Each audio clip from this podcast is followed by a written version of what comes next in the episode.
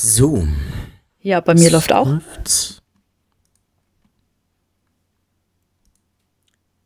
Tut mir gefallen. Tino, bei dir auch alles? Ja, alles an. Perfekt.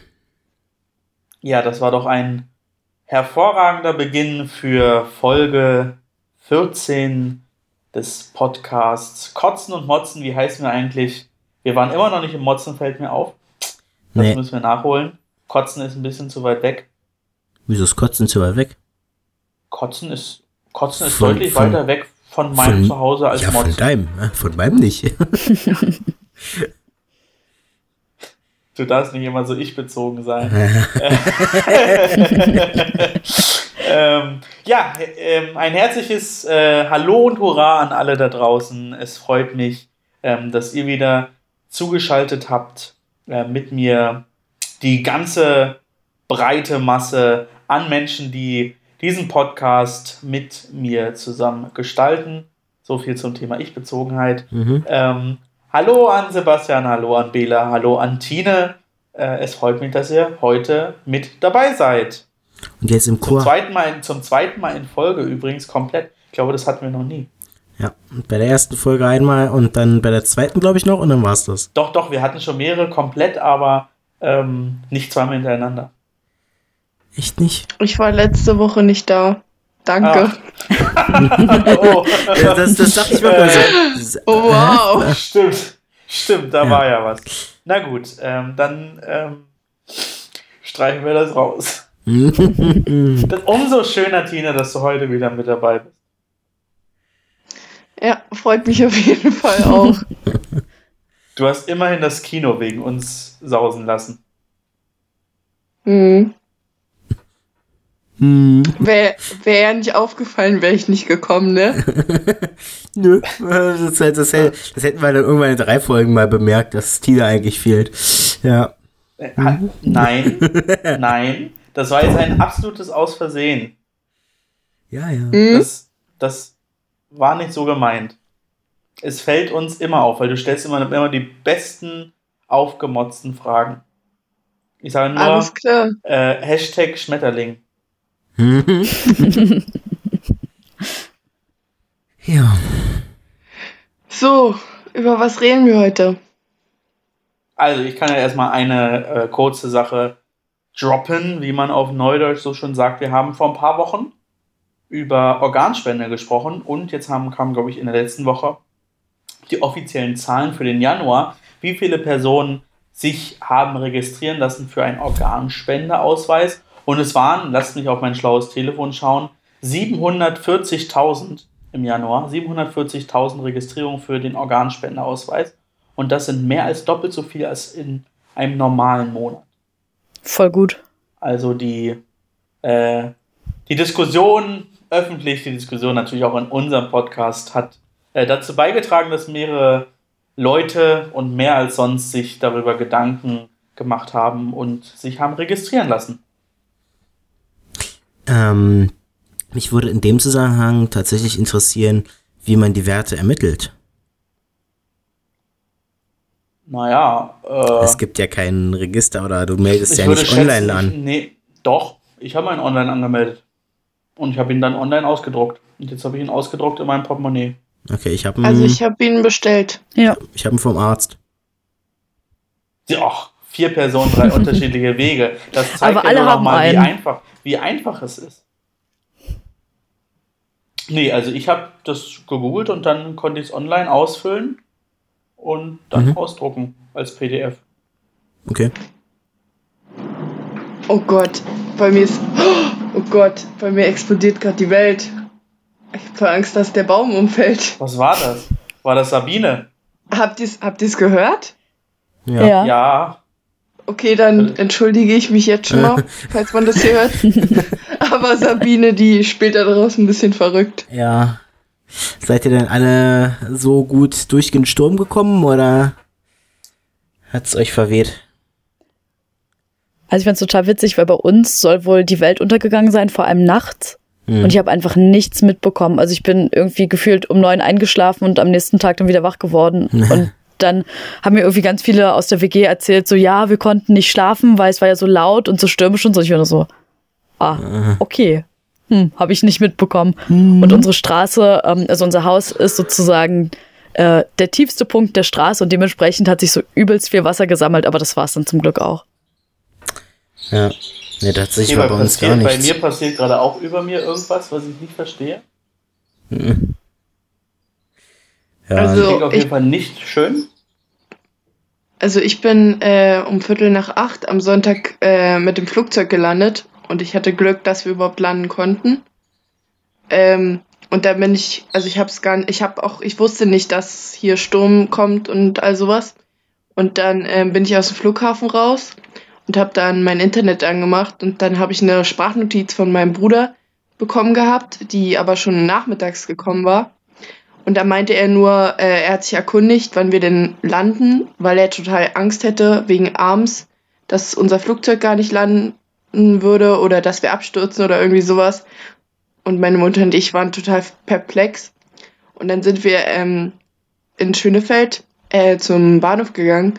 Dann sind alle Züge nicht mehr gefahren und die S-Bahn auch nicht mehr. Ja, also es kam für mich sehr überraschend. Also ich habe tatsächlich auch ähm, wenig bis gar nichts gemerkt. Ähm, ich, am schlimmsten war es tatsächlich heute Morgen ähm, und glaube ich in der letzten Nacht insgesamt, aber ich glaube insgesamt Berlin-Brandenburg, der Raum wurde relativ äh, verschont von der guten Sabine. Ja. Ähm, also ich habe da auch andere Videos gesehen aus anderen Teilen von Deutschland, ähm, mhm. und auch Europa und das war schon ziemlich ähm, krass, aber doch, glaube ich, gar nicht so schlimm wie befürchtet. War da lehne ich mich jetzt mal weit aus dem Fenster. Was ich total äh, interessant fand, dass von allen Seiten eigentlich äh, das äh, Krisenmanagement der Deutschen Bahn gelobt wurde, was ja. ich an dieser Stelle auch mal äh, lobend erwähnen möchte. Hat man ja nicht häufig, dass ähm, das auch medial so positiv gesehen wird. Ich habe tatsächlich einen äh, Bekannten, der schrieb mir am Montagmorgen, schade, leider keinen Stromausfall. Ja, er arbeitet beim Entstörungsdienst. Ähm, für die einen gut, für die anderen schlecht. Ähm, aber ich glaube, im Großen und Ganzen sind wir hier vor allem in der Region echt gut verschont geblieben. Ähm, ja.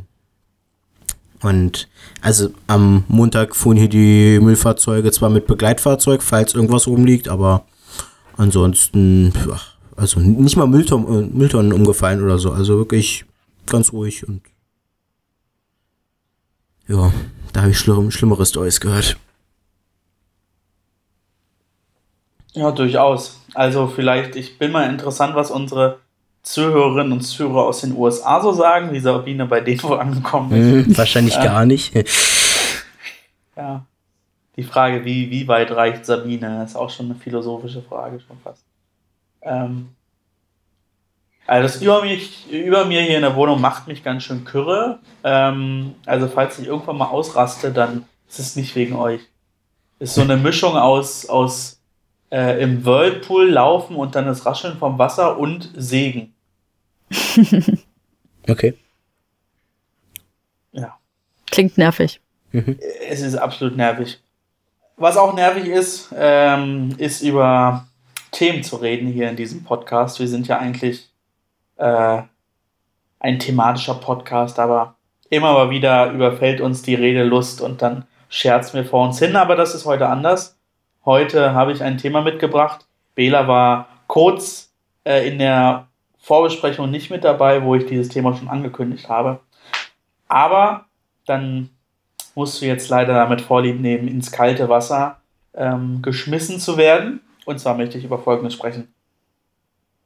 Es geht um das, was gerade so ein bisschen in, in, der politischen Landschaft in Deutschland passiert. Ich will gar nicht über die Politik selbst reden, ähm, was da so passiert ist. Das Beben in Thüringen, das Beben innerhalb der Volksparteien schon seit mehreren Jahren, aber jetzt natürlich auch ähm, in der CDU. Und da habe ich gestern was sehr Spannendes gelesen. Und zwar hat Heinrich Bedford Strom, der ist der Ratsvorsitzende des Rates der EKD, Evangelische Kirche Deutschlands, Ähm, Im Rat der EKD sind, glaube ich, alle Bischöfinnen und Bischöfe ähm, in den Landeskirchen und auch noch andere wichtige Personen in den Landeskirchen. Oder vielleicht auch nur die ich weiß es nicht. Ähm, auf jeden Fall ist er da der Vorsitzende und er hat gestern auf Facebook geschrieben, ähm, dass er sich nicht zu den politischen Entwicklungen ähm, in Deutschland ähm, unterhalten möchte oder da, dazu was beitragen möchte und dann hat er es doch gemacht, ähm, indem er nämlich ähm, bezogen auf äh, Annegret Karrenbauer, die noch Vorsitzende der CDU geschrieben hat, dass er es doch ähm, sehr ähm, bemerkenswert findet, dass ähm, ja innerhalb von kurzer Zeit und in der letzten Zeit häufiger doch ähm, im politischen Geschehen ähm, Personen schnell sich rückziehen, weil der Druck von außen, aber auch der Druck innerhalb bestimmter politischer Gremien oder innerhalb einer Partei immer größer wird. Und ähm, ja, das in den letzten Jahren ähm, deutlich zugenommen hat, ähm, dieser Druck ähm, und man sich beschäftigen müsste äh, mit der Frage, wie viel Druck ein Mensch äh, aushalten kann und er deshalb großen Respekt ähm, zwar hat vor der, vor der Entscheidung von Annegret Kramp-Karrenbauer, aber ähm, er ist insgesamt ähm, eben schwierig findet, dass in den letzten Jahren eben diese Entwicklung stattgefunden hat. Und von daher wollte ich die Frage stellen, weil er sich ja damit schon auch in die politische Debatte so ein bisschen eingeschaltet hat, wie politisch Kirche sein darf. Darüber möchte ich gerne mit euch sprechen. Noch ein kurzer Hintergrund, warum ich denke, dass es auch wichtig ist, mal losgelöst von Thüringen und losgelöst von der AfD und losgelöst von der CDU und sämtlichen politischen Tagesgeschehen, ähm, haben wir in der letzten Zeit, in den letzten Jahren eigentlich spätestens seitdem äh, wir 2015 größere ähm, Flüchtlingsbewegungen äh, nach, nach ähm, Europa und dann auch nach Deutschland ähm, wahrgenommen haben, ähm, gibt es ja von der Kirche zum einen die ähm, starke und wie ich finde auch richtige Unterstützung ähm, der zivilen Seenotrettung, vor allem auf dem Mittelmeer, Thema Sea-Watch, haben wir ja vor ein paar Wochen auch schon drüber gesprochen. Und ja auch das große Thema Kirchenasyl, wo sowohl beim Kirchenasyl als auch beim ähm, Thema Seenotrettung ja ähm, die Kirche doch auch ähm, immer mal wieder ähm, geltendes Recht, wie es ausgelegt wird oder auch nicht, ähm, sich darüber hinwegsetzt. So, gerade also beim Thema zivile Seenotrettung ist ja immer die Frage, okay, wie ähm, steht die äh, italienische Regierung dazu? Ähm, sei ja nur daran erinnert, wie Carola Rakete hieß sie, glaube ich, da äh, mehrere Tage ähm, in dem Hafen mit ihrem Schiff äh, war und äh, sie aber die Leute nicht vom Schiff bringen durfte, weil sie keine Erlaubnis hatte, dort ähm, am Hafen anzulegen. Und beim Thema Kirchenasyl ist das ja auch so ähm, eine Sache, ähm, wo äh, man häufig davon ausgehen kann, dass es mit geltendem Recht nicht ähm, vereinbar ist, rein juristisch weil eben dort Personen in Kirchen untergebracht sind, die eigentlich keine Aufenthaltsgenehmigung ähm, mehr haben. Korrigiert mich, wenn ich was Falsches sage. Ähm, und die aber innerhalb kirchlicher ähm, Gebäude eben Schutz suchen, Schutz bekommen ähm, und deswegen mh, hm, ja nicht abgeschoben werden. Ja, von daher die Frage, wie politisch darf Kirche sein? Das war sehr ähm, ein sehr ausufernder Monolog. Dafür tut es mir leid, aber ich glaube, jetzt wissen alle so grob, worum es ja. geht.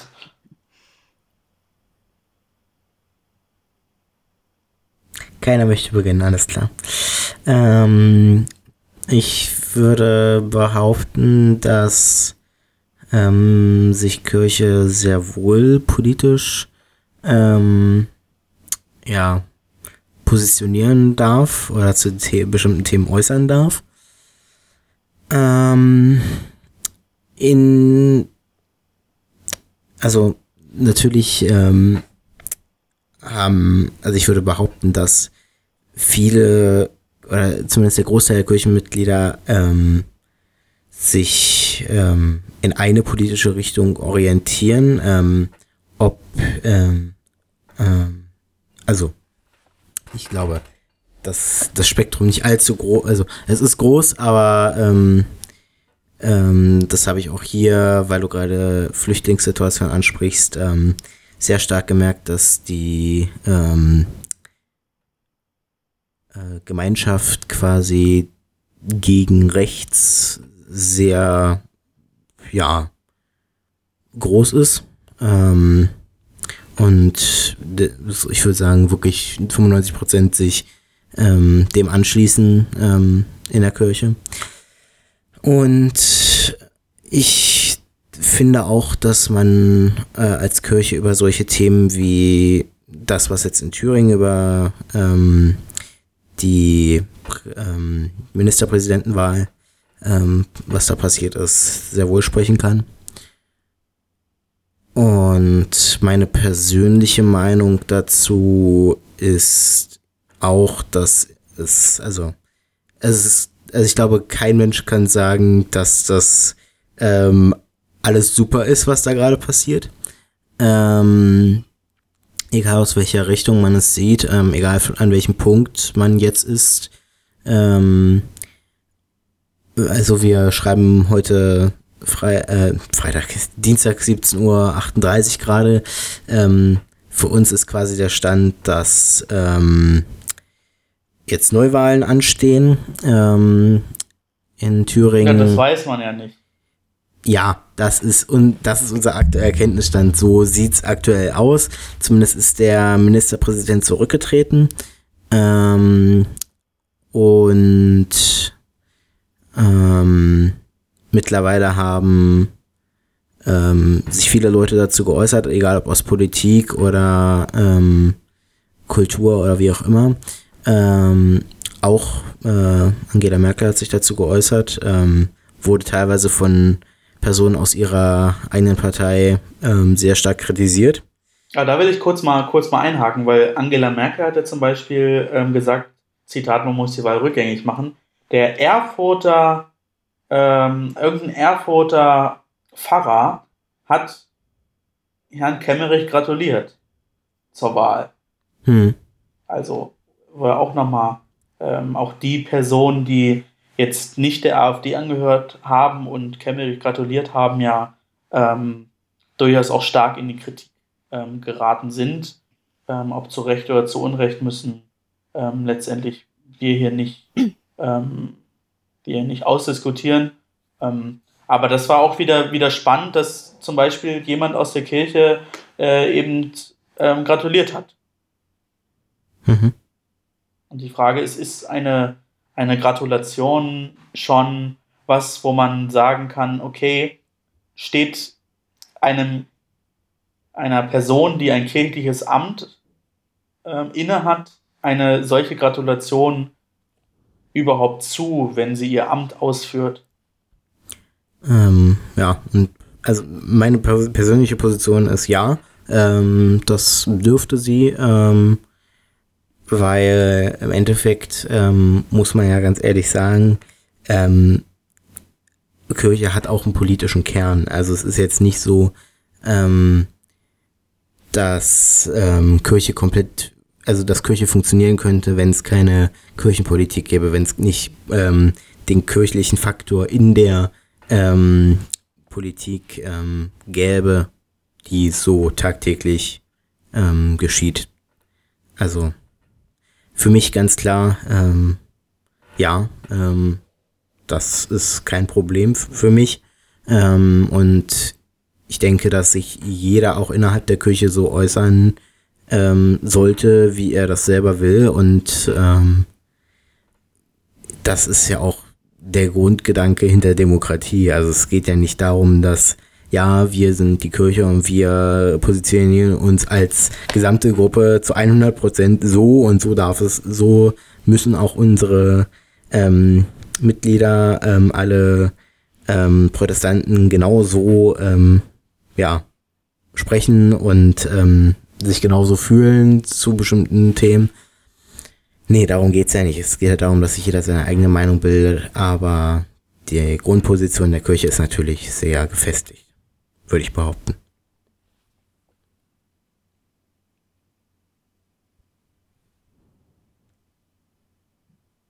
Peter, Tine. Ich finde es tatsächlich einfach super schwierig, weil ich mich damit, also klar, irgendwie beschäftigt habe, aber da noch gar keine feste Meinung zu habe, weil auf der einen Seite finde ich schon, dass Kirche auf jeden Fall sich politisch beteiligen sollte und muss. Aber die Frage ist, wie funktioniert das? Und ich habe halt oft die Erfahrung gemacht, dass wenn über Politik geredet wird, dass das halt auch so ein ganz großer Faktor ist, der Menschen einfach ja auch super krass voneinander trennen kann und dass das ja sozusagen auch nicht Aufgabe von Kirche ist. Ähm, ja, zum einen nur eine bestimmte Meinung zuzulassen oder halt ähm, Menschen ganz gezielt, ja, wie es auch schon erwähnt wurde, zu erziehen oder so. Und auf der anderen Seite habe ich auch das Gefühl, dass Kirche sich einfach gar nicht raushalten kann und auch nicht raushalten sollte, weil ich einfach auch die, die kirchliche Meinung total wichtig finde. Und ähm, ja, deswegen bin ich da irgendwie einfach auch so in einem totalen Zwiespalt, weil ich mich halt frage, wie kann Kirche sich gut positionieren und wie kann Kirche halt für ja für soziale Themen einfach auch gut einstehen, ähm, ohne halt irgendwie dann auch so zum zum Spielball in der Politik zu werden. Deswegen fällt mir das da gerade schwer, einfach so das mit einem ganz klaren Ja oder einem ganz klaren Nein zu beantworten, weil für mich tatsächlich einfach die Frage ist, wie macht Kirche das und das ja auch ein ganz großer Unterschied ist. Sprechen wir jetzt tatsächlich von der EKD oder sprechen wir von der EGBO oder sprechen wir von den einzelnen Gemeinden? Also halt auch ähm, so das Thema Politik auf der Kanzel oder so. Ähm, inwieweit ist das gut oder schlecht und wann ist das in Ordnung und wann nicht? Also ich finde einfach, dass es ein ganz, ganz weit gefächertes Feld ist. Ja, wobei ich schon finde, dass man sich damit also auseinandersetzen muss und immer nur zu sagen, wir müssen ähm, mal später darüber sprechen. Und ich finde, das ähm, machen wir häufig, dass wir so Diskussionen darüber vertagen. Ich meine jetzt nicht wir persönlich, sondern insgesamt. Ich wollte gerade sagen, das meinte ich ähm, auch nicht. Ich finde schon, dass man sich damit auch heute definitiv auseinandersetzen muss.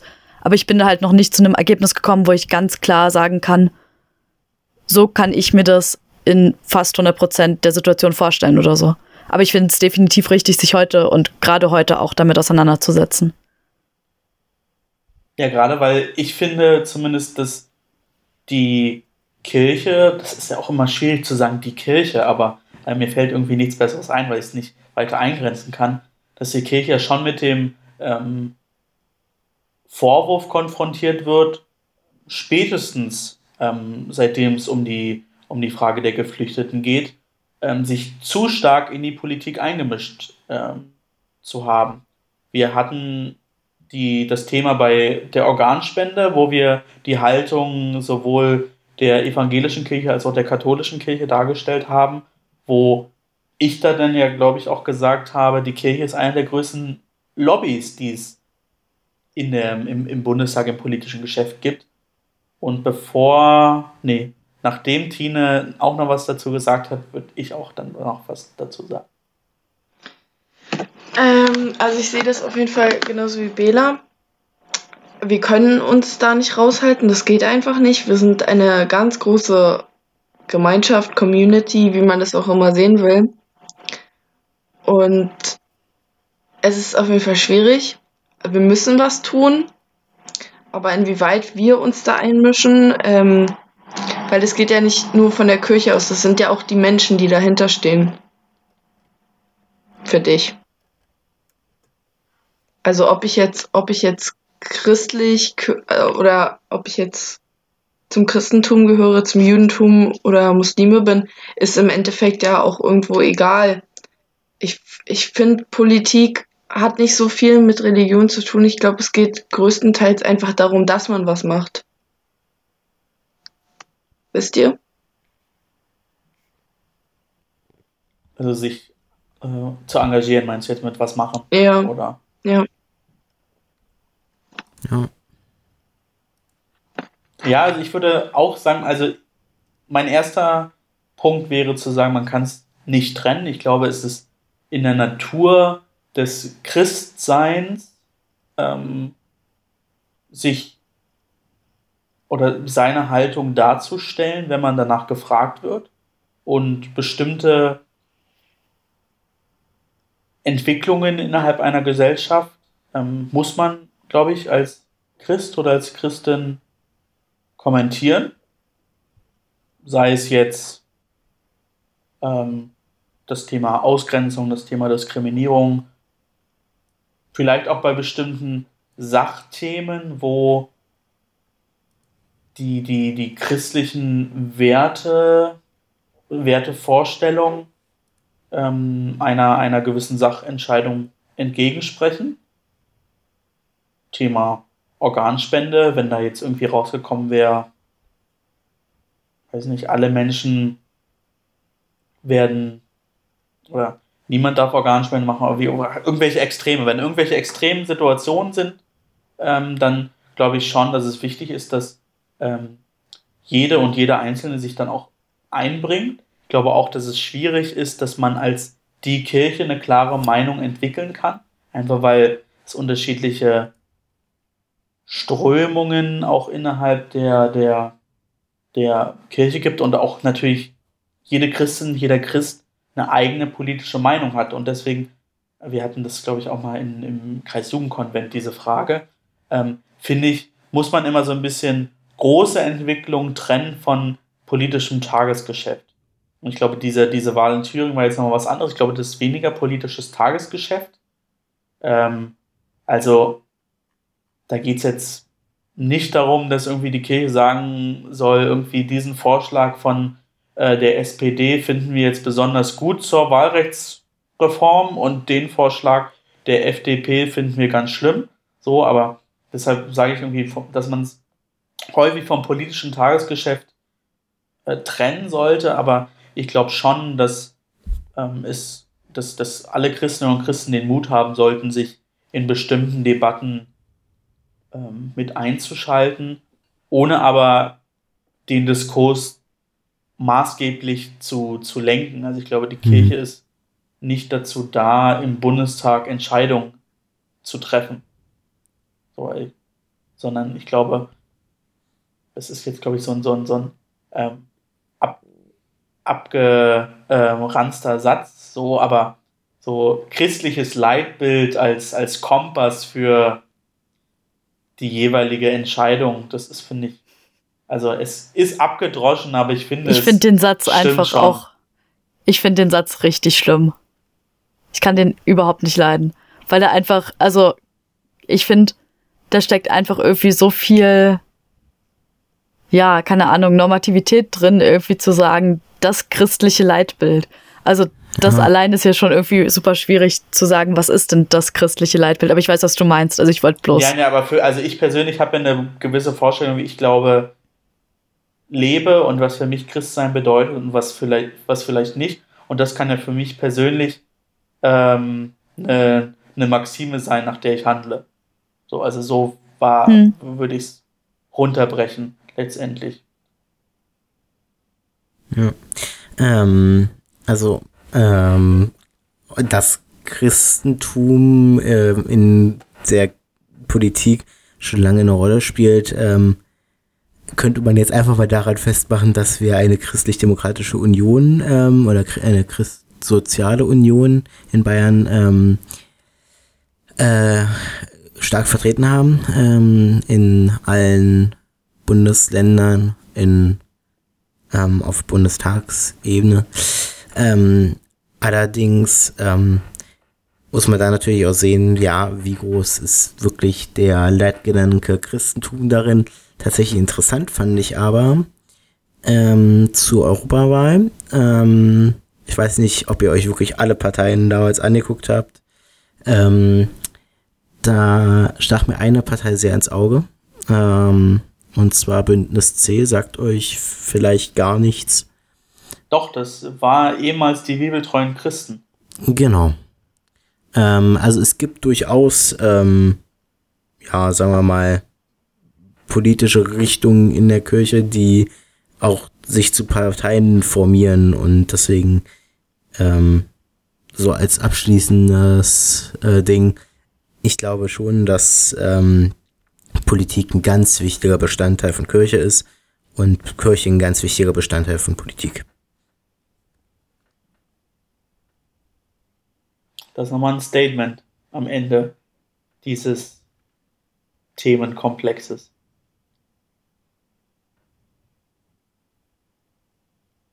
Jo. Ja, das hat uns ermattet, diese Diskussion.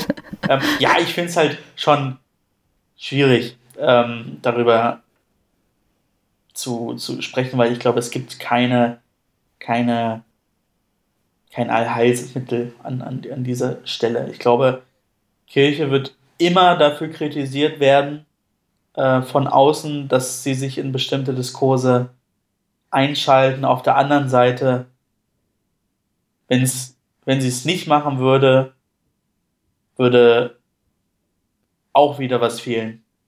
Und ich glaube, bestimmte kluge Gedanken, wie jetzt vielleicht auch der von Herrn Bedford Strom auf diese Geschichte, was, wie hat sich gesellschaftlicher Diskurs und Druck auf politische ähm, Personen verändert, dass diese, diesen Gedanken in den Diskurs reinzubringen, der jetzt zwar kein, kein christlicher Gedanke ist, sondern eher was, was Humanitäres, ähm, dass das einfach wichtig ist, dass wir als christliche Kirche und wir als Christen und Christen ähm, dann auch unsere Sichtweise teilen, weil letztendlich sind wir dann mündige Bürgerinnen und Bürger, die ähm, alle die Möglichkeit haben sollten und glücklicherweise die Möglichkeit haben, sich in bestimmte Diskurse einzuschalten. Wie auch immer es möglich ist. Ja, so viel zum Thema Kirche und Politik.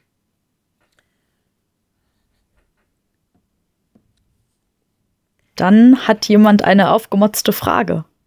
Oder Philipp noch ein weiteres Thema. Ich habe irgendwas im Hinterkopf. Ah, okay. Ja, ich habe ein weiteres Oder Thema. noch ein weiteres aber, Thema. Ähm, das ist so groß, das hängen wir lieber. Äh, ach nee, ach nee, du meinst das kleinere Thema. Ja. Ähm, ja, das größere Thema lassen wir, darüber sprechen wir vielleicht in der kommenden Woche. Das kleinere Thema, das wollte ich schon letzte Woche eigentlich erzählen. Ich mache es auch ganz kurz, weil ich habe es letzte Woche leider vergessen.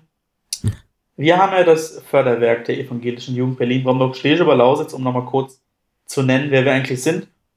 Und dort gibt es ein tolles Projekt, das seit bestimmt anderthalb Jahren läuft. Und zwar ist es das neue Liederbuch, das neue Liederheft, Aha, das ja. geplant äh, wird, wo alle Kirchenkreise die Möglichkeit hatten, Lieder einzubringen.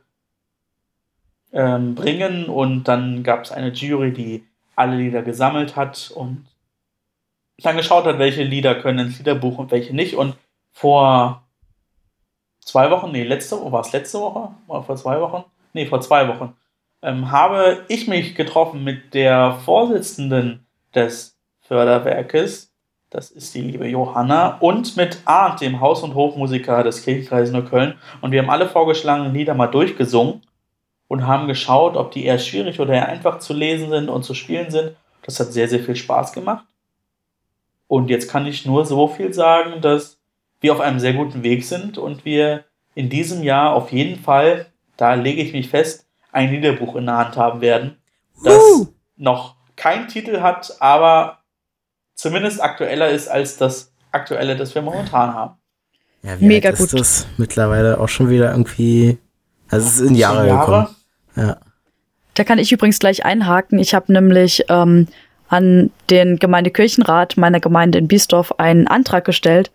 Und jetzt bekommt das Förderwerk einmal jährlich eine äh, Kollekte, auch wirklich sozusagen eingeplant. Und das ist ziemlich cool, weil ähm, die erste Kollekte wird beim Vorstellungsgottesdienst der KonfirmandInnen gesammelt. Das heißt, das ist jetzt halt auch einfach so reingerutscht in den Plan, den es eigentlich schon gibt. Okay. Ähm, und das finde ich einfach mega cool, dass meine Gemeinde da auch ähm, nicht nur gesagt hat, ja, ist das okay, wir machen das und wir sammeln dafür, sondern dass halt auch ähm, dann gleich der Wunsch kam, ja, und dann ist es cool, einfach jedes Mal das Förderwerk nochmal vorzustellen und zu erzählen, was macht eigentlich das Förderwerk der ABO und was ist eigentlich ABO und wie kann man das noch unterstützen. Das finde ich einfach mega cool. Das ist auf jeden Fall. Obgleich ähm, wir an diesem, bei diesem Gottesdienst immer für die Jugendarbeit in der Gemeinde sammeln. Weil da kommt nämlich immer richtig viel bei rum. Ähm, Hm. von daher ist es eine gute, eine gute ähm, Entscheidung von der Gemeinde, dafür das Förderwerk zu sammeln. Ich glaube, da kommt hoffentlich auch in Biesdorf ähm, eine, Menge, eine Menge Geld zusammen. Ich glaube, das Förderwerk kann jeden Cent gut gebrauchen. Das denke ich auch und vor allem war tatsächlich auch der Gedanke, also es wurde mir auch so zurückgemeldet, äh, dass sie wirklich auch überlegt haben, welcher Gottesdienst ist auf jeden Fall zum einen in der nächsten Zeit und zum anderen wirklich auch gut besucht, dass da ordentlich was bei rumkommt und dass die Gemeinde halt auch, also dass der Gemeindekirchenrat meinte so, ja, und ansonsten stocken wir das auch nochmal mit einer eigenen Spende auf und so. Also es ist echt richtig, richtig toll. Da freue ich mhm. mich total, dass, dass das Förderwerk und die Arbeit der ABO damit auch so unterstützt wird. Das und gleichzeitig cool. haben sie dann auch noch meinen Antrag äh, angenommen, wo ich gefordert habe, dass ähm, sozusagen alle kirchlichen Gebäude bei uns im, in der Gemeinde ähm, genderneutrale Toiletten bekommen. Und das ist richtig cool, dass das halt auch so, so einfach umgesetzt werden kann, weil es halt eigentlich eh überall Einzelkabinen sind und man bloß das Schild ändern muss. Äh, ja, trotzdem sehr, sehr weitreichend auf jeden Fall. Ja. Traut man einem Gemeindekirchenrat äh, häufig gar nicht zu. Ja.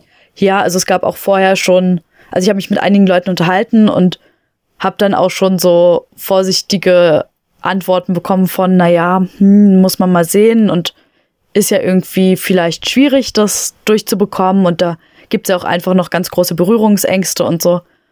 Und ähm, ja, dann halt mitzubekommen, dass der Antrag gleich beim ersten Mal und anscheinend auch ohne große Diskussion durchgegangen ist also, dass man nicht bloß gesagt hat, ja, wir probieren das mal in der Kirche aus oder im Gemeindehaus oder so, sondern dass tatsächlich gleich der Antrag so angenommen wurde, dass es halt gleich für alle Gebäude zählt, die halt irgendwie zur Kirchengemeinde dazu, äh, dazu zählen.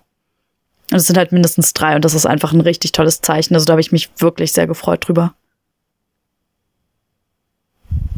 Ja. Das äh, kann ich absolut verstehen. Zu der Kollekte wollte ich nur kurz noch sagen, dass es ja ähm, gar nicht so viele Auswahlmöglichkeiten für die GKRs tatsächlich ja gibt, weil es einfach ja manche ähm, Kollekten, ich glaube sogar ähm, der Großteil der Kollekten ja durch entweder Kirchenkreis oder der Landeskirche vorgegeben wird. Das stimmt, und daher, ja. Ähm, ist das eine, eine weise und richtige Entscheidung, dass ein Gottesdienst, wo viele Jugendliche kommen, auch für ähm, einen Zweck der Jugendarbeit im weitesten Sinne gesammelt wird. Aber ähm, grundsätzlich ist es immer schwierig, finde ich, ähm, in der Gemeinde selbst bestimmte Themen und bestimmte Kollektenzwecke zu ähm, einzubringen und dann dafür zu sorgen, dass an diesem oder jenen Sonntag dafür gesammelt wird, weil einfach die Entscheidungen woanders getroffen werden. Ja. Was aber vielleicht auch richtig ist, dass sich ein übergeordnetes Gremium mit einem Großteil der, der, der Kollekten der Spenden beschäftigt, weil wer war, das klingt jetzt auch ein bisschen hart, aber wer weiß, was vielleicht dabei rauskommt. Im Positiven wie auch im Negativen. Auf jeden ich glaub, Fall. Wenn, wenn eine Gemeinde komplett jede einzelne Kollekte äh, bestimmen würde, da kommen vielleicht auch Sachen dabei, wo nie Leute dran denken würden. Auf der anderen Seite kann es aber auch genau in die andere Richtung gehen. Jo. Also ich glaube, was das Thema ähm, Geschlechterneutralität ähm, betrifft, ähm, da wurde bei uns in der Gemeinde noch nie irgendwie ein Thema drum gemacht. Also wir hatten, ich meine, wir hatten lange Zeit wirklich eine äh, Pfarrerin bei uns und vielleicht kommt es auch daher, ein Pfarrer wäre vielleicht ein bisschen ähm, gefestigter gewesen in der Meinung und ähm, wir, bei uns gab es aber schon immer ähm, neutrale Toiletten. Also ähm, bei uns steht halt den Toiletten Toilette. So, also ja, äh, das ja ist auch. es halt so. Ähm, und da geht jeder drauf, der will. Und ich bin mir nicht mehr sicher, aber ich glaube, selbst bei uns im Kindergarten, wo ich damals war, war es so. Also, ähm, da wurde nie irgendwie Theater drum gemacht. Ich find's ganz cool. Ich wurde heute angefragt von der äh, Lietzensee-Gemeinde in Charlottenburg-Wilmersdorf, wo ich mein FSJ gemacht habe, ob ich Lust habe für den, äh, also fürs Gemeindeblatt, der in, das in zwei Monaten, glaube ich, dann veröffentlicht wird, mhm. Einen Artikel zu schreiben zu Gendergerechtigkeit und Liturgie und Gottesdienst. Und das war nochmal richtig spannend. Also habe ich jetzt cool. erst angefangen, irgendwie so ein paar Aspekte irgendwie zu überlegen und so, also halt so Begrüßung, Segen, Ansprachen und so, wie, wie kann da irgendwie auf das Thema Gender äh, oder äh, Geschlechtergerechtigkeit auch noch eingegangen werden. Also das fand ich einfach total cool, dass da irgendwie auch ja nochmal so an mich gedacht wurde, obwohl ich jetzt schon seit zwei Jahren nicht mehr da bin. Ja, und es da auch ja darf man das so offen sagen, nicht immer perfekt lief, umso schöner. Ja, voll. Ja, also das ist auf jeden Fall der Gegenteil von einem Kotz der Woche, würde ich sagen, bei dir. Das ist Ja. ähm, durchaus löblich und total gut. So ein Erfolgserlebnis habe ich nicht vorzuweisen. Aber das erhebt dein Erfolgserlebnis nur nochmal auf eine ganz andere Stufe. Hast Ja. du denn einen Kotz der Woche? Nein. Auch gut. Hat irgendwer einen Kotz der Woche? Ja, Ja, Tine. Tine meldet sich sofort. ähm, ich könnte ja direkt mal die Zuhörer aufklären, warum ich letzte Woche nicht da war. Ähm, ich war letzte Woche in Ägypten im Urlaub und mein Kotz der Woche beschränkt sich auf meine Mutter. Meine Mutter ähm, ist am Dienstag, also kurz nachdem wir da waren, ähm, gestürzt und äh, hat ein Loch im Kopf. Also sie hatte eine Platzwunde und hat sich den äh, Rücken geprellt. Ja, das war mein Kotz der Woche, weil warum auch immer war es da überall rutschig, sogar draußen. Ich bin mit meinen Badelatschen, ähm, auf, als ich den Weg gelaufen bin, nicht mal in der Nähe des Pools oder so, auch mehrmals fast ausgerutscht. Ja, und das tut mir für sie sehr leid und deswegen war der Urlaub nicht so schön. Und das war mein Kotz der Woche. Hm, Oh Mann, echt gute Besserungen für sie. ja. Auch von meiner Dankeschön. Seite, Ägypten, das rutschige Land. Kein Wunder, dass viele in der Bibel da weg wollten von. Das, das kommt vielleicht wirklich einfach durch den Sand da. Es kann sein, dass das durch die Sandstürme und so weiter, die es ja tatsächlich da ab und zu mal gibt, äh, dass das vielleicht, oder auch den Sand, der einfach in der Luft ist, dass irgendwie Steine und so weiter so glatt dadurch sind, dass das einfach, einfach alles viel rutschiger ist als hier. Ja. Aber auf jeden Fall nicht so toll. Aber Nee. naja, passiert. Stehen wir drüber. Ja, aber ähm, trotzdem weiterhin gute Besserung an deine Mutter. Jo, auf jeden Fall. Dankeschön. Das ist ja schon auch ziemlich blöd, wenn direkt am ersten Tag äh, eines Urlaubs sowas passiert. Also Ja. stellt man sich den Urlaub eigentlich auch anders vor. Und ähm, da ich viel äh, in dem Urlaub rumgekommen bin, also wir haben uns sehr viel angeguckt, würde ich auch direkt mit meiner Frage weitermachen, mit meiner Oh ja, aufgemotzten gerne. Frage. Mhm. Ähm, und die kann ich eigentlich an euch alle stellen, weil das betrifft uns alle.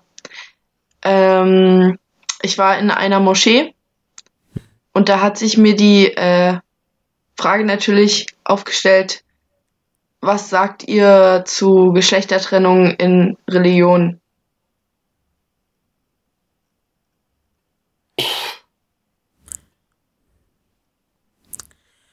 Ja, also, ähm, gute Frage. Es gibt, also es gibt ja auf jeden Fall, ähm, sagen wir mal so, also damals, so, so wenn wir uns auf die Bibel beziehen, ähm, gab es eine klare Klass äh, Klassifizierung, oder? Wie nennt man das?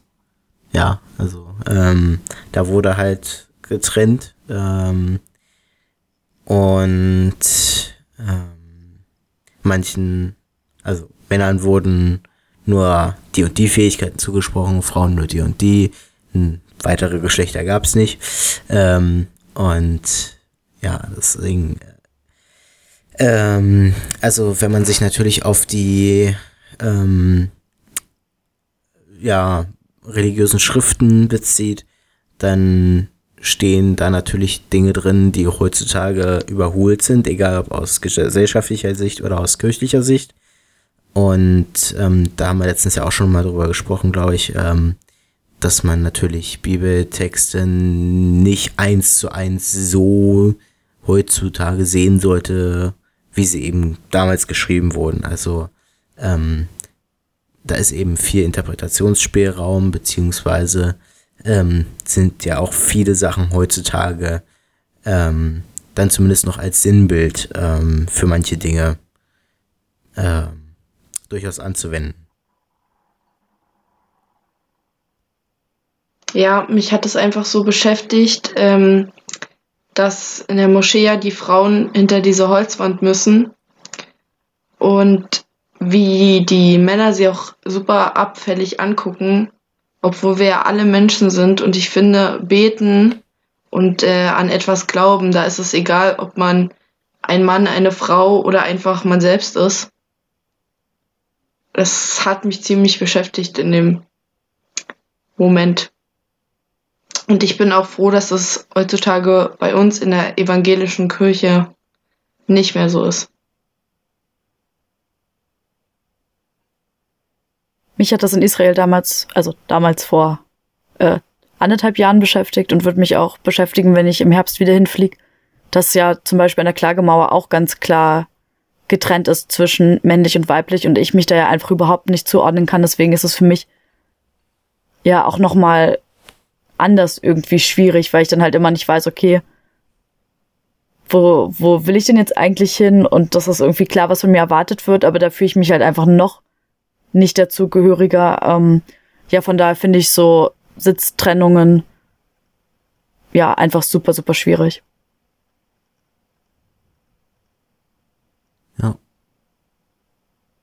Kann ich so unterschreiben. Um es abzuschließen, ja, mit meinem ähm, Menschenbild ähm, und aus meiner Sicht nicht vereinbar, nicht vertretbar. Ähm, ehrlich gesagt kenne ich aber auch die, also kenne ich mich zu sehr in anderen Religionen und nicht, nicht so sehr in anderen Religionen aus, als dass ich ähm, nochmal auch urteilen kann, welche Beweggründe es dafür gibt. Aber so, so wie da eine, eine ähm, ein Ranking zwischen Geschlechtern ähm, dahinter steckt, ist es für mich nicht, ähm, ja, nicht vertretbar und vereinbar. Und ähm, wie ähm, du, Tina, auch schon sagtest, ähm, bin ich sehr froh, dass wir in, in einer kirchlichen Gemeinschaft leben, die zumindest den Anspruch an sich selbst hat, diese, diese Geschlechtertrennung überall dort, wo man sie beheben kann ähm, und überall dort, wo sie noch auftreten, ähm, zu beheben. Hm.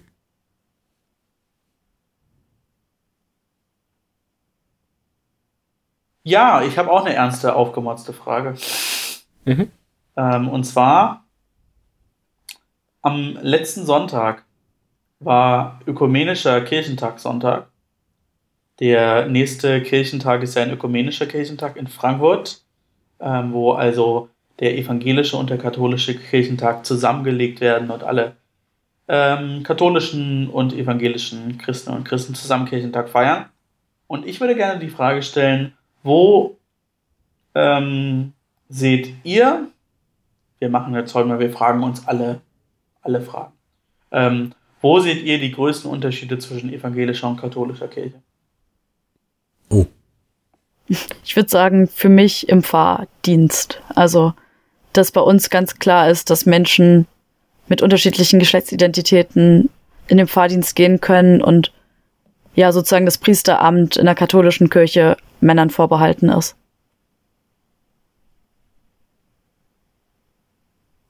Ja, generell glaube ich, sind die Strukturen ähm, ein bisschen unterschiedlich, also sie sind unterschiedlich. Ähm, ich glaube, das ist so fast das Ausschlaggebendste. Ich glaube, dass wir uns inhaltlich, ähm, also natürlich ähm, bin ich der Meinung, dass ähm, Protestanten sicherlich immer noch ein bisschen aufgeschlossener sind, was so ähm, die heutige Gesellschaft angeht beziehungsweise ähm, einfach ein bisschen offener gegenüber manchen Themen. Aber ich glaube, dass ähm, im Grundgedanken und natürlich im christlichen Glauben dort keine Unterschiede groß ähm, sind und ja, das, also ich glaube wirklich auch, so wie Bela sagt, dass ähm, strukturell ähm, beziehungsweise ähm, was so Ämter angeht, von Besetzung her. Es gibt ja auch bei innerkatholischen äh, Kirche, bin ich der Meinung, für manche Ämter ähm, Altersgrenzen beziehungsweise ähm, Mindestalter, ähm, wo ich der Meinung bin, dass ähm, man, wenn man wegen, keine Ahnung, 30 ist, ähm, man, glaube ich, in der ähm, evangelischen Kirche auch ähm, manche Ämter besetzen kann, wenn man entsprechende Fahr Erfahrung mitbringt, ähm, was in der katholischen Kirche vielleicht nicht geht. Aber ansonsten, ja, glaube ich, dass da nicht so wirklich große Unterschiede sind und äh, ich freue mich auf den äh, ökumenischen Kirchentag in Frankfurt, wo ich übrigens nächste Woche bin. Deswegen schon mal von mir aus, ich bin nächste Woche nicht da. ähm, ich bin in Frankfurt.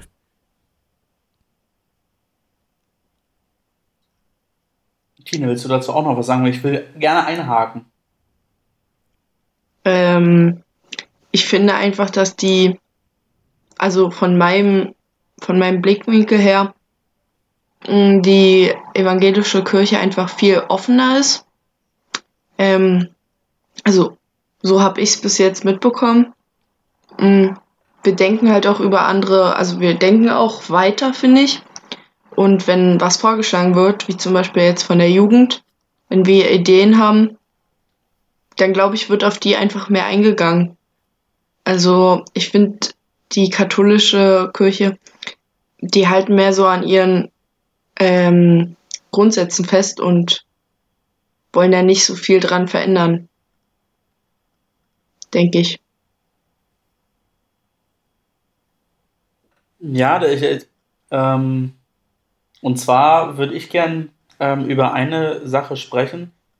Und zwar hat die katholische Kirche vor zwei, drei Wochen am Wochenende eine Konferenz gehabt äh, unter dem Thema der synodale Weg.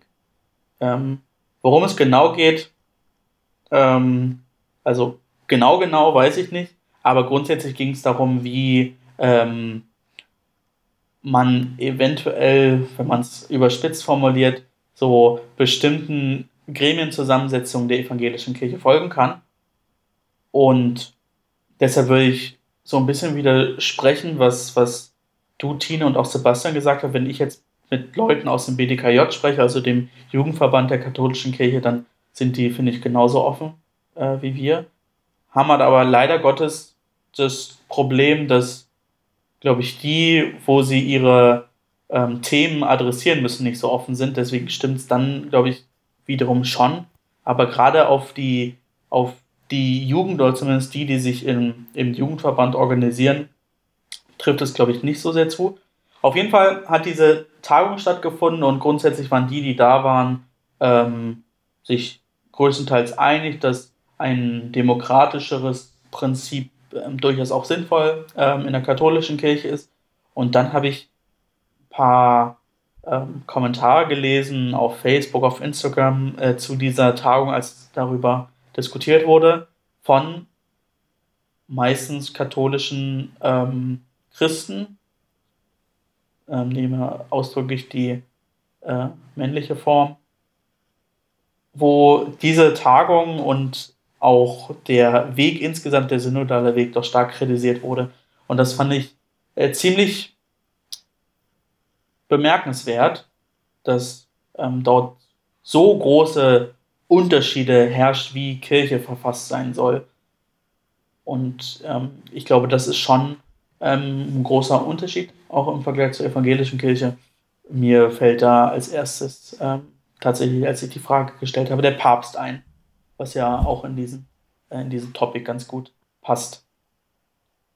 Ja, vielen Dank. That was my Frage. Gerne doch. Vielen Dank für die Frage, die war echt interessant. Ja. Gut. Dann haben wir noch zwei Fragen ausstehend. Ja, dann mache ich einfach mal weiter, weil meine Frage ist relativ einfach, glaube ich. Meine auch. Ich habe darüber nach ich habe darüber nachgedacht, ähm, wie lange kann eine Predigt gehen oder sollte eine Predigt gehen und ab wann wird's zu viel? Oder zu lang? Oder beides?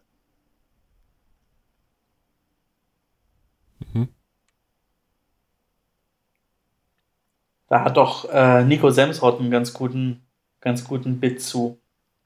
Wo er sagt, beim nach irgendwie die, ich weiß nicht mehr genau, wie, was er gesagt hat, aber ähm,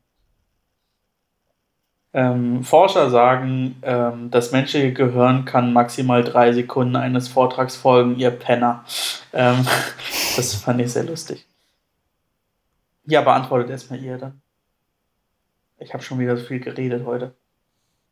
Hm. Also ich glaube, es kommt voll und ganz aufs Thema an und ähm, glaube, dass manche Themen eben schwerer Kost sind, sage ich mal, wo man mit weniger Input, sage ich mal, länger, ähm, also mehr, mehr Wirkung erzielt und umso mehr Input es dann wird, umso anstrengender wird es. Ähm, ich, also ich glaube, es kommt sehr aufs Thema an, es kommt sehr darauf an, wie die Predigt gestaltet ist, ähm, wer da spricht und auch wer anwesend ist. Also ähm, ich glaube, wenn man das Ganze mit ähm, jungen Erwachsenen wie uns macht, dann kann so eine Predigt durchaus auch mal ein paar Minuten länger sein wenn man das mit Jugendlichen oder ganz alten Menschen macht, ähm, oder auch ähm, teilweise Menschen des mittleren Alters, ähm, wo die Aufmerksamkeitsspanne ganz oft dann irgendwann absinkt. Ähm, da sind, also, da kannst du natürlich nicht eine Dreiviertelstunde predigen, aber ähm, ich würde, äh, ich würde mich jetzt nicht festlegen auf eine ähm, Zeit, wo ich sagen würde, so jetzt hier zehn Minuten Maximum, mehr darf nicht. Hm. Also ich sehe das genauso wie Sebastian. Ich finde, es kommt auch so, also auf den Gottesdienst drauf an. Ich finde, ähm, sowas wie äh, Weihnachten, da kann eine Predigt keine Viertelstunde lang sein. Das, das geht einfach nicht. Da, das hält doch keiner aus. Also es wollen alle nach Hause, es ist kalt und alle freuen sich auf Weihnachten so. Und dann ist da auch noch das Krippenspiel, also da geht der Gottesdienst ja meist sowieso schon sehr lang. Und ich muss auch sagen, wie Sebastian schon gesagt hat, es kommt auf jeden Fall ähm, auf die Generation drauf an. Und ich finde, es kommt auch stark darauf an, wie viele Leute anwesend ist, sind, weil ich das auch gerade ähm, bei uns hier auf dem Dorf merke. Ähm, unser Gottesdienst ist einfach nicht gut besucht. Und da finde ich, kann die Predigt auch nicht 20 Minuten lang gehen, weil wenn da fünf Leute dem Pfarrer nur zuhören und er sich sowieso schon denkt, es ist ja sowieso kaum jemand hier, dann finde ich, braucht er auch nicht so lange predigen, dann finde ich, muss auch nicht ein ganzer Gottesdienst sein. Da finde ich, es auch einfach schön, so einen Anreiz zu, zu bekommen und dann einfach darüber auch im Nachhinein nachzudenken.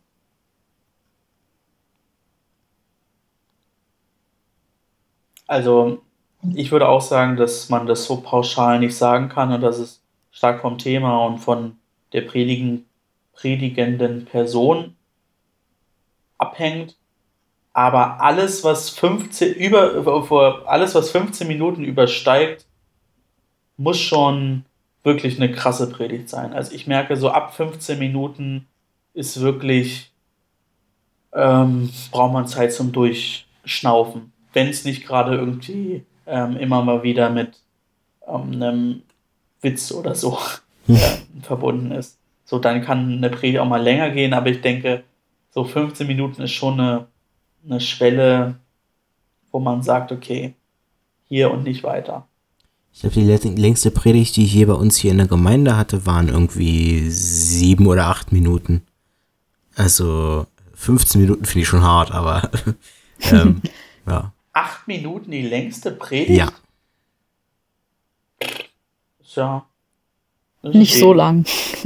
ich glaube, da haben wir auf, also auf Landesebene schon längere Sachen gehabt.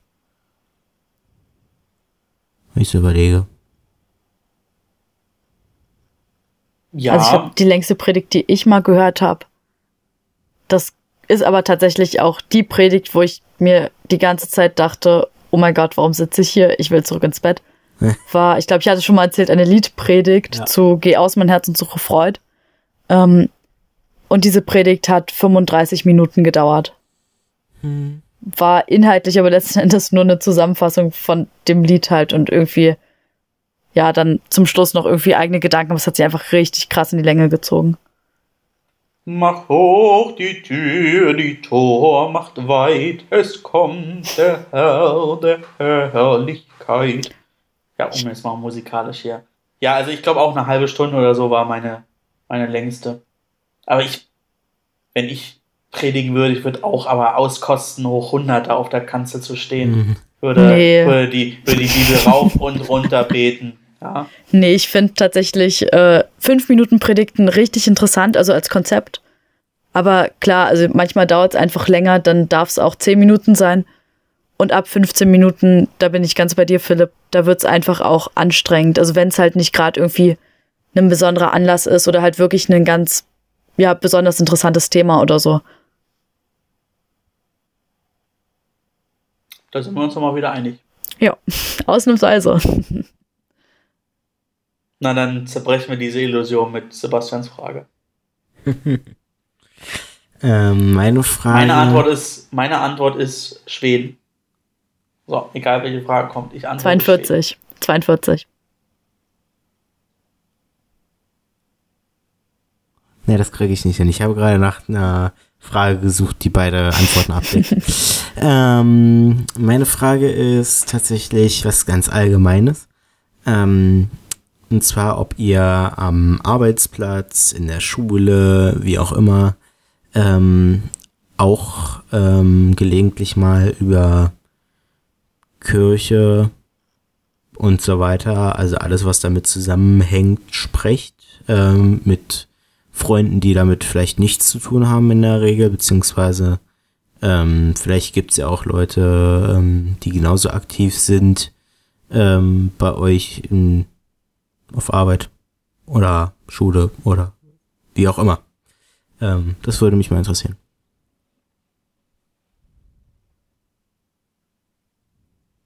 Ähm, soll ich anfangen? Ich gehe noch zur Schule. Mhm.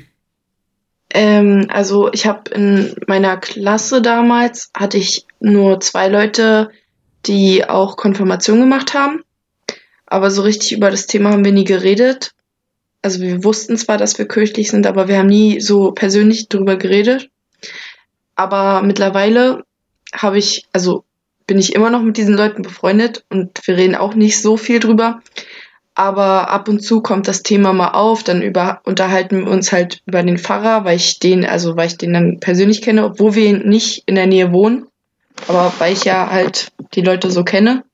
Hm. Oder ähm, wir reden über unsere verschiedenen JGs. Oder ich habe auch eine Freundin, die hat nichts mit ihrer JG am Hut, aber sie erzählt mir immer davon und von ihrem Glauben und so. Also sie, auch wenn sie mit den Jugendlichen nicht so viel hat, sie geht trotzdem in die Kirche und so und erzählt mir auch von Predigten. Oder ähm, dann habe ich noch eine Freundin, die hat sich mal mit mir unterhalten, die kannte ich auch nicht so gut, aber wir hatten, glaube ich, eine Freistunde. Und dann haben wir über alles Mögliche geredet und dann kam auch das Thema Kirche und dann hat sie mir von den und den Leuten erzählt und dass bei ihr keine JG ist. Und dann habe ich ihr erzählt, ja doch, da ist eine und dass ich die Leute kenne und dass sie ja da mal hingehen kann und so.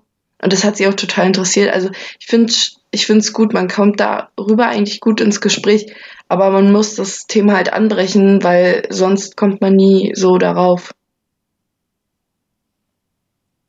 Mhm. Ja, also ich ähm, hatte ja, glaube ich, schon mal drüber gesprochen, aber vielleicht auch nicht, dass ich so total, als ich ähm, im, im Bezirksamt ähm, vor 14, 15 Monaten angefangen habe, aus meiner totalen Blubberblase gefallen bin, weil ich ja vorher ähm, im Kirchenkreis gearbeitet habe und in der Uni auch mit ähm, zwei ähm, sehr engen ähm, Kommilitonen viel über Kirche gesprochen habe und dann irgendwie die andere Zeit meines Lebens in irgendwelchen Gremien und Projektgruppen verbracht habe und ich dann feststellen musste, musste dass in meiner Abteilung von 15 Personen äh, es insgesamt, glaube ich, drei ähm, Christinnen und Christen gibt. Vielleicht auch nur zwei. Mhm. Ähm, und es deshalb gar nicht so wirklich die Berührungspunkte dazu gab, darüber zu sprechen. Also eher wenig Thema. Ich habe das Glück, dass meine Chefin Christin ist, von daher kann man da ab und an ähm, doch auch mal was starten. Wir haben jetzt zum Beispiel was in der Pipeline für, für Ende dieses Jahres. Und ich war aber ähm, glücklicherweise mit ähm, unserem Integrationsbeauftragten letztes Jahr im Reformationsgottesdienst ähm, in der Dienstzeit. Also glücklicherweise haben wir sehr enge Beziehungen als Bezirksamt zum Kirchenkreis Neukölln und von daher ähm, haben wir da eine Einladung zum äh, Gottesdienst bekommen äh, am Reformationstag und da hat unter anderem eben unser Bürgermeister, mein Chef, ähm, ein Grußwort gehalten und ich war eben mit dem Integrationsbeauftragten da, der eben zu allen ähm, Religionsgemeinschaften in Neukölln oder zu vielen ähm, Kontakt hat und ab und an äh, da mal aufschlägt und so war eben bei der evangelischen Kirche und ähm, ich konnte mich da auch ein bisschen netzwerken ähm, oder vernetzen äh, mit bestimmten Projektpartnern, die ich jetzt in meinem Arbeitskontext hatte. Von daher ähm, gibt es kleinere Berührungspunkte. Ich war ja auch für ähm, das Projekt Stadtteilmütter zuständig, da ist der Projektträger die Diakonie. Von daher hatte ich da rein arbeitstechnisch ein ähm, paar Berührungspunkte, aber mit Kolleginnen und Kollegen relativ wenig. Aber das Gute ist, man nimmt es einem oder mir, mir wird es auch nicht übel genommen, wenn ich darüber spreche oder ich werde schräg angeguckt, äh, schräg, äh, schräg angeschaut, ähm, wenn ich sage, irgendwie, ich war im Gottesdienst oder ähm, bin irgendwie stellvertretender Vorsitzender von der evangelischen Jugend ähm, gewesen. So, also da ist glücklicherweise eine große Offenheit da, aber ist jetzt nicht so, dass man da in einen krassen äh, Diskurs geht und darüber spricht. Also ich glaube, ich kann es relativ kurz zusammenfassen. Also dadurch, dass ich evangelische Theologie studiere und halt in der AWO aktiv bin, habe ich einfach ganz viele Kontakte zu christlichen Menschen und halt auch in der Gemeinde. Ähm, und im Freundeskreis oder Freundinnenkreis ist es total durchmischt. Genau, da habe ich halt Leute, die auch kirchlich sind oder auch christlich sind oder auch anders religiös sind. Ähm, hab aber auch ganz viele Leute, die ja mit Kirche nicht viel zu tun haben oder so. Und ich muss tatsächlich gestehen, also ich finde es total cool, aber ich bin auch oft froh, wenn ich in meiner Freizeit dann sozusagen nicht noch mehr über Kirche und über aktuelles Geschehen oder so gerade diskutieren muss. Ähm, also da nutze ich tatsächlich meinen Freundinnenkreis auch oft, um irgendwie über andere Themen zu reden, die halt mal außerhalb von Kirche sind oder erstmal scheinbar außerhalb von Kirche sind. Ja, das stimmt, wobei ich bei meinem Freundeskreis sagen muss, dass ich bestimmt 70 Prozent meiner engen Freunde über die Kirche kenne. Heißt jetzt nicht, dass ich damit über die, mit denen über die Kirche spreche. Das ist eher weniger der Fall. Aber man kennt sich halt. Ja. Über die Kirche. So. Und hat sich so kennengelernt. Ja.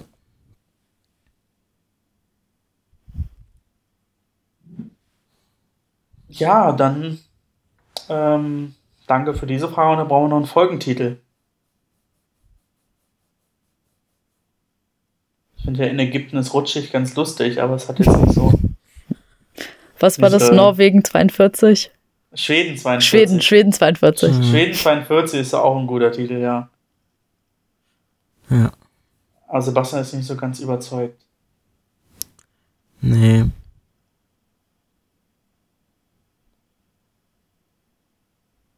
Mensch, über was haben wir da gesprochen? Ja, über Politik. Wir haben über Organspende gesprochen. Wir haben über Sabine geredet. Wir haben über Sabine geredet, Sabine, aber das macht ja nee. jeder mittlerweile. Ja. Verflixte Sabine. Ähm,